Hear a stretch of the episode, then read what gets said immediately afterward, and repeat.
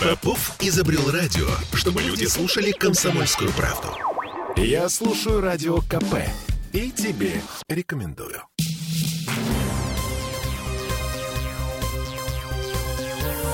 Темы дня. Итак, зона платной парковки придет в Адмиралтейский район в этом году. Комитет по транспорту обозначил план на 265 улиц в центре города. А еще у Смольного возникли сложности с транспортной реформой. Город рассчитывал на субсидии от федерального центра, а теперь денег нет, но вы держитесь. Всем привет, я Олеся Крупанина. Не Дмитрий Медведев, слава богу. Пока. Я Дмитрий Делинский. Начнем с платных парковок. Все-таки Комтранс обещает включить паркомат на 56 улицах в центральном районе с 1 июля, еще столько же в сентябре.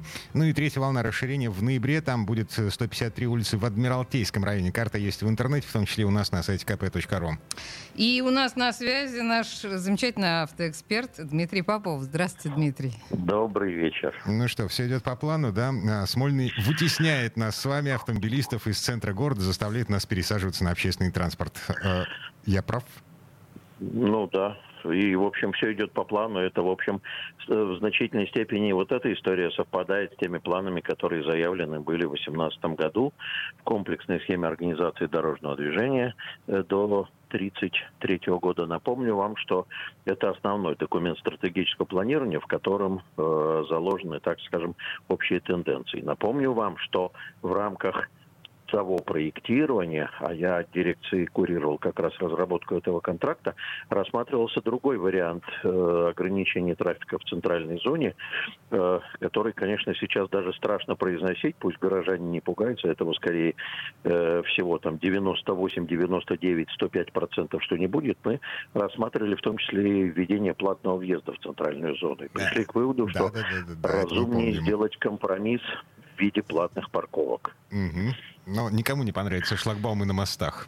Кроме, кроме меня, на самом деле, потому что я-то как раз за платный въезд в центр Петербурга. Есть, есть, есть э, высокие технологии, которые позволяют забирать денежки без шлагбаума на мосту.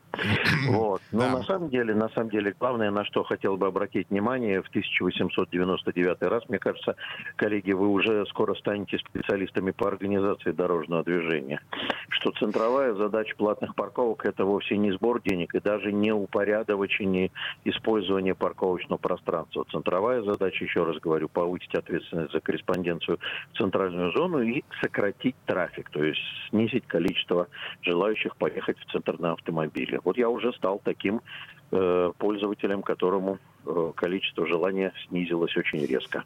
Так, слушайте, я уже поставил себе приложение для платных парковок, но еще ни разу не сумел воспользоваться по одной простой причине. Оно кривое, оно косое. Я не понимаю, какой левой пяткой его делали, им невозможно расплатиться. Я пользуюсь смс-ками. Я должен заметить, что, наверное, неисправный, находящийся неизвестно где и все время замазанный граффити паркомат – это наше все. И надо потихонечку находить какие-то иные способы оплаты. Я приложением не пользуюсь. Мне тоже трудно, так сказать, дедушка старенький, прочитать все, что там предлагается, трудно. И оно отзывается нехорошо, по-моему. Я пользуюсь смс-ками. смс-ки работают. Мгм. Окей, принято. Как вы оцениваете историю с проектом распоряжения Комтранса насчет повышения стоимости парковки до 150 рублей? Помните, в пятницу вечером громыхнуло, а э, потом вот м, чуть не в тот же день, значит, Комтранс объявил о том, что... а, Вроде отменили. Нет. Ну, а, пересмотрели. Не, не влечет обязанности его принятия, э, значит, антикоррупционный эксперт. Ладно, не суть важно. Зачем его вообще писали, этот, эм, этот документ? Ну, опять-таки, вот что касается тарификации оплаты, я выступаю за то, чтобы тарификация носила мультитарифный, мультизональный характер, то есть были бы зоны, которые были бы подороже, были бы зоны, которые подешевле. Раз. Второе. Вторая э, сторона мультитарификации, мне кажется, должна заключаться в том, что раз мы занимаемся упорядочением трафика, то вот на самом старте в 2015 году мы тогда э, беседовали с одним из сотрудников Центра управления парковками, было сказано, что возможно, что тариф станет рычагом управления, э, так скажем, спроса на парковочные места и на интенсивность движения. Даже назывался э, рэперное значение, что если парковка занимается больше, чем на 80%, то, наверное, тариф слабенький, его надо повышать. Если меньше, то, наверное, надо его понижать. Наверное, надо смотреть на то, до какой степени запаркована эта зона. И вот было бы здорово, если бы управление трафиком и запаркованностью осуществлялось тарифом, а не тариф управлял бы нашим желанием поехать туда-сюда.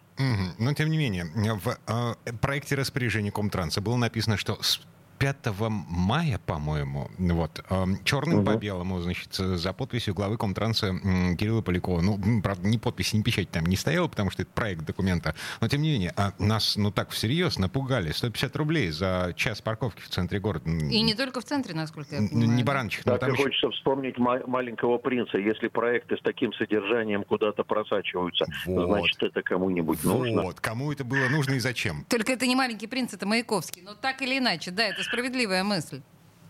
Да, да, да, да, да, да. Ну, э, надо смотреть, что происходит за, товар, за товариществом. Мы шаг за шагом так и приведем ситуацию к тому, что на такси поехать по делам будет выгоднее в центральную зону. Вот я уже на заседании комиссии по транспорту законодательного собрания, в который я теперь с подачи депутата Савелева эксперт, езжу на такси, это получается бюджетнее и дешевле, чем ехать и искать парковочное место или платить за парковочное место возле Смольного. Вот. Так, такая себе история. Но еще раз говорю, нужно, чтобы были цифры, которые бы говорили о том, насколько используется парковочное пространство. Угу. Мне кажется, что вот то, что сейчас Дмитрий описал, это идеальная картина. Вот в моем прекрасном мире будущего и Петербурге будущего, да, а, по центру города нужно ездить только на общественном транспорте и такси. Вот а, ей-богу. Ты насмотрелась сериала «Секс в большом городе»? О, боже мой. Как, как, версия, как версия может быть, кстати, серьезно. То есть вот э, даже в том случае, когда вы там концерт или что-то такое, то есть вы доезжаете до какой-то буферной зоны, например, я из Пушкина выезжаю, доезжаю до какой-то буферной зоны, э, где оставляю свой автомобиль, там, допустим, в Купчино, и дальше либо на метро, либо на автобусе, либо, э, а это не частая история, пересел на такси и поехал на концерт в Октябрьский зал, почему нет? Угу. Так, слушайте, по поводу общественного транспорта. На, на самом деле это здорово, что власти у нас сначала неким образом пытаются причесать эту систему, чтобы ей было ну, более-менее удобно пользоваться, только потом расширять зону платных парковок, не наоборот, как это было в Москве. А, но тут прилетел а, привет из той же самой Москвы. Вице-губернатор Максим Соколов сегодня заявил, что есть угроза секвестра. Наши власти и перевозчики а, рассчитывали на 4 миллиарда рублей с федерального бюджета на перевод автобусов на газ. А, по словам господина Соколова, Минфин заблокировал эти деньги и таким образом, э, цитирую, второй и третий этапы транспортной реформы находятся в зоне риска, поскольку та финансовая модель, что перевозчики разыгрывали в прошлом году, не предполагает отсутствие этих довольно существенных субсидий. Конец цитаты. Я правильно понимаю, 2000 э, новых автобусов, которые нам с вами обещали летом, в июне-июле на второй и третьем этапе транспортной реформы, а все это может остаться только на бумаге? Нет? Нет, знаете, надо, во-первых, смотреть э, документы, потому что э, надо понять, на что была направлена субсидия. Она же целевая. Это раз. Второе, наличие угрозы, а в нынешнее время, э, понимаете, мы уже 60 с лишним дней, когда кто-то говорит, появилась новая угроза, уже никто не вздрагивает. Вот. Э, по, поэтому, поэтому в нынешнем периоде я думаю, что просто Максим Юрьевич пытается упредить возможный негативный сценарий э, развития сюжета с общественным транспортом, при этом мне кажется, что э, этого сценария не возникнет. Есть много факторов, которые говорят за то, что это просто временное блокирование субсидий. Например, э, в правительстве всю дорогу говорят о том, что нужно создавать больше спрос э, внутри страны на газ, раз мы собираемся от, отказаться от его продажи наружу. А газовый транспорт это, в общем, как раз это оно. И даже когда-то год назад говорили о том, что и личному транспорту по трафик дадут какую-то субсидию, субсидию на то, чтобы ты переоборудовал на газ автомобиль. Это раз. Второе, у нас в силу целого ряда вот этих вот всех прыжков с валютами и нефтью и со всем остальным, э, бюджет надвигающегося года будет жутко профицитный. Поэтому насколько это будет весомый рубль, это история другая, но то, что, э, скорее всего, что денежные средства на субсидию будут, я думаю, что это факт. А то, что делает сейчас Минфин, это вот моментное значение. То есть что-то вот, вот для конкретной ситуации. Посмотрите, у нас Центробанк забрасывает ставку рефинансирования 20%. Народ в шоке, как же так, как же так.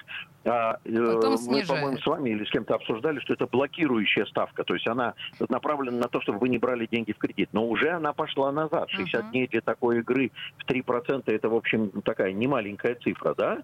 Вот. Поэтому запросто может так статься, что мы через месяц-полтора увидим, что Минфин разблокировал эти средства или, допустим, будет, наоборот, наращивать субсидирование. Uh-huh. Пока это мгновенный испуг. Вот то, что, то, то, что за эфиром мы говорили, что обжегшись на молоке, дуем на воду.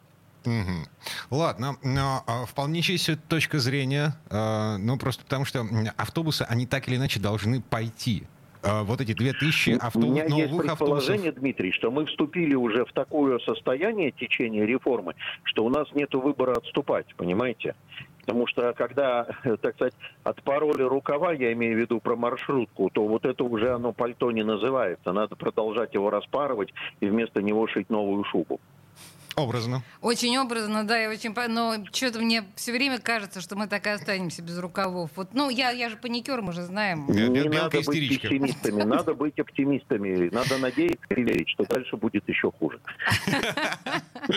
Дмитрий Попов, автоэксперт, был у нас на связи. Один из тех людей, которые, э, ну, как бы строили транспортный каркас Петербурга. Дмитрий, спасибо, хорошего вечера. Спасибо взаимно. А мы вернемся в эту студию буквально через пару минут. У нас тут еще крысы. Крысы. О, да. Да, большая радость Петербурга. И Дом книги в Зингере. Темы дня.